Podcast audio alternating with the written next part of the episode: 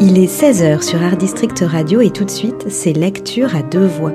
La chronique littéraire de Valère Marie Marchand qui met en miroir deux livres qu'elle a aimés.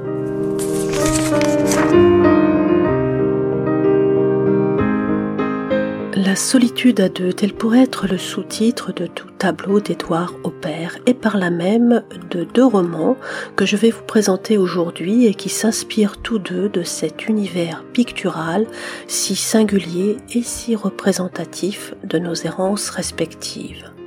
Le premier est le roman d'un écrivain confirmé, Michel Lambert, qui vient de publier aux éditions L'Herbier Le Beau Jardin Cinq jours de bonté, un roman de 252 pages qui nous dépeint avec subtilité et délicatesse les retrouvailles impossibles d'un couple au bord de la rupture. Le second ouvrage dont je vais vous parler est le roman d'un primo-romancier. Il s'appelle Ravier Santiso.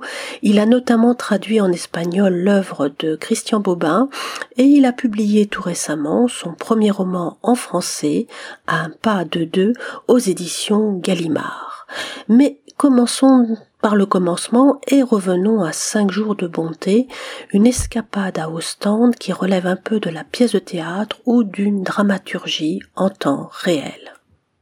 Pour Michel Lambert, place au génie des lieux, à l'intelligence du geste, à la syntaxe du corps. Michel Lambert est un nouvelliste reconnu en Belgique. C'est aussi un peintre d'atmosphère, un observateur aguerri, un romancier du regard qui traque derrière des détails infimes la face immergée de nos vies. Cinq jours de bonté est l'histoire d'un voyage de cinq jours à Ostende, un voyage de noces si l'on veut, un peu à retardement, où un homme sort sa femme Raya de la clinique où elle est soignée pour une dépression, et où il l'entraîne bon gré mal gré dans une escapade à Ostende. S'ensuivent cinq jours de retrouvailles inattendues, de huis clos dans un hôtel qu'ils connaissent bien, de confrontations silencieuses avec leur propre passé et leurs actes manqués.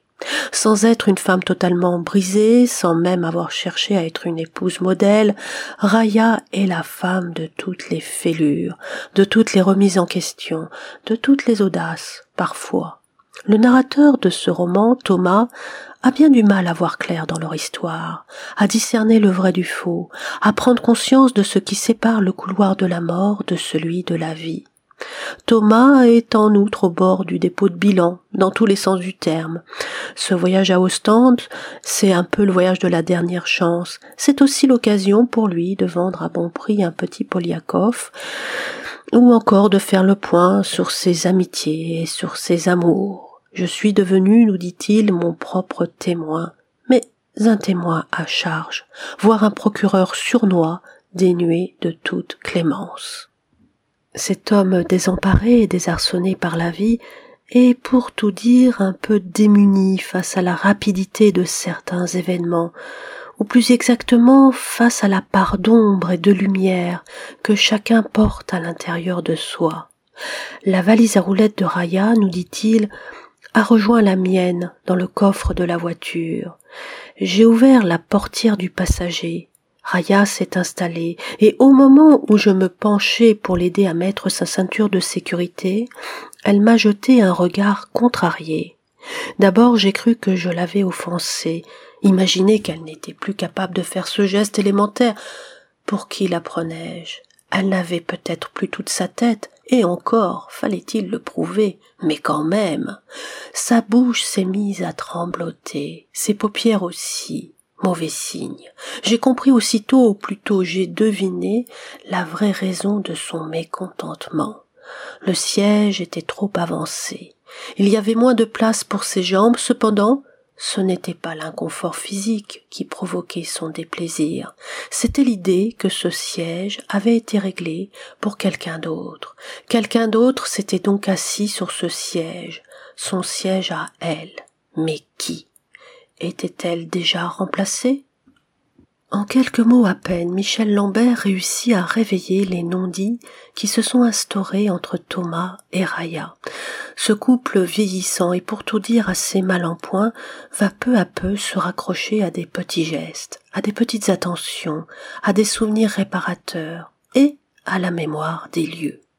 À Ostende, il y a, vous savez bien, le fameux bal du rat un bal costumé, philanthropique, institué naguère par le peintre James Ensor.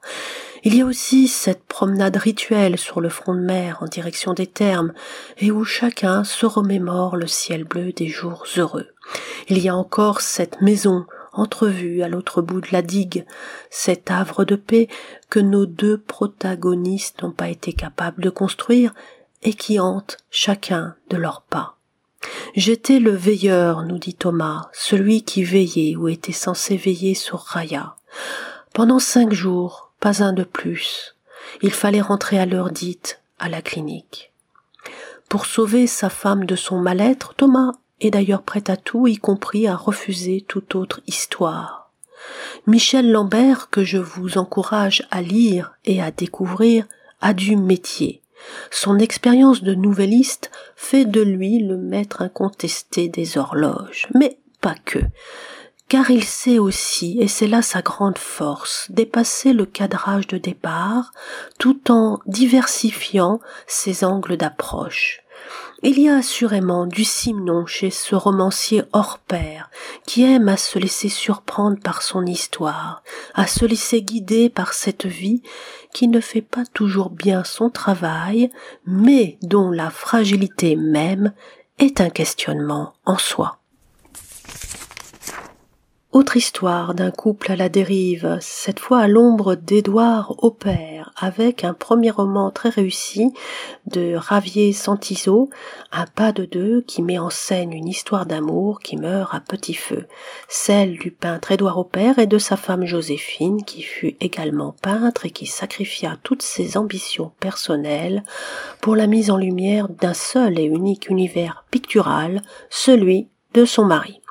L'histoire est en soi assez simple. Joséphine, qui sert à la fois de muse et de modèle à Édouard Aupert, assiste impuissante au naufrage de leur couple, à la vampirisation progressive de sa vie par son créateur de mari, qui, dans le domaine de la relation conjugale, joue, il faut bien dire, surtout les tableaux. Peintre par excellence de l'intimité et de l'introspection, il va jusqu'à mettre en scène la solitude de son propre couple, la désillusion d'un mariage au départ, avait tout pour être heureux.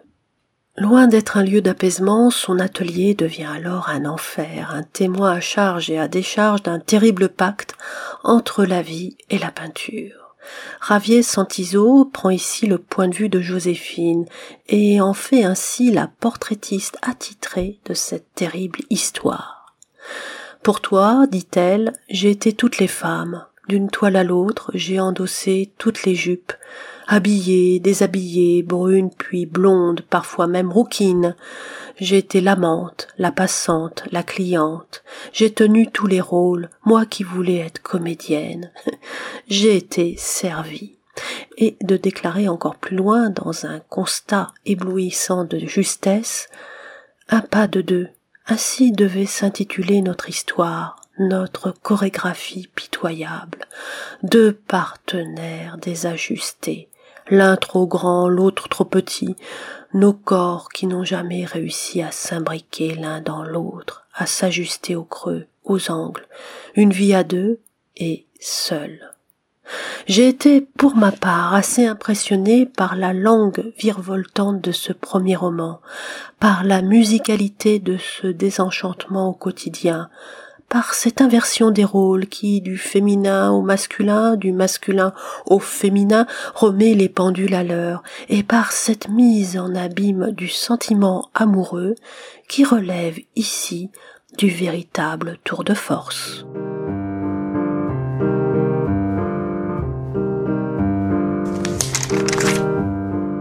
C'était Lecture à deux voix avec Valère Marie Marchand sur Art District Radio à retrouver tous les mardis et vendredis à 16h et en podcast sur notre site internet.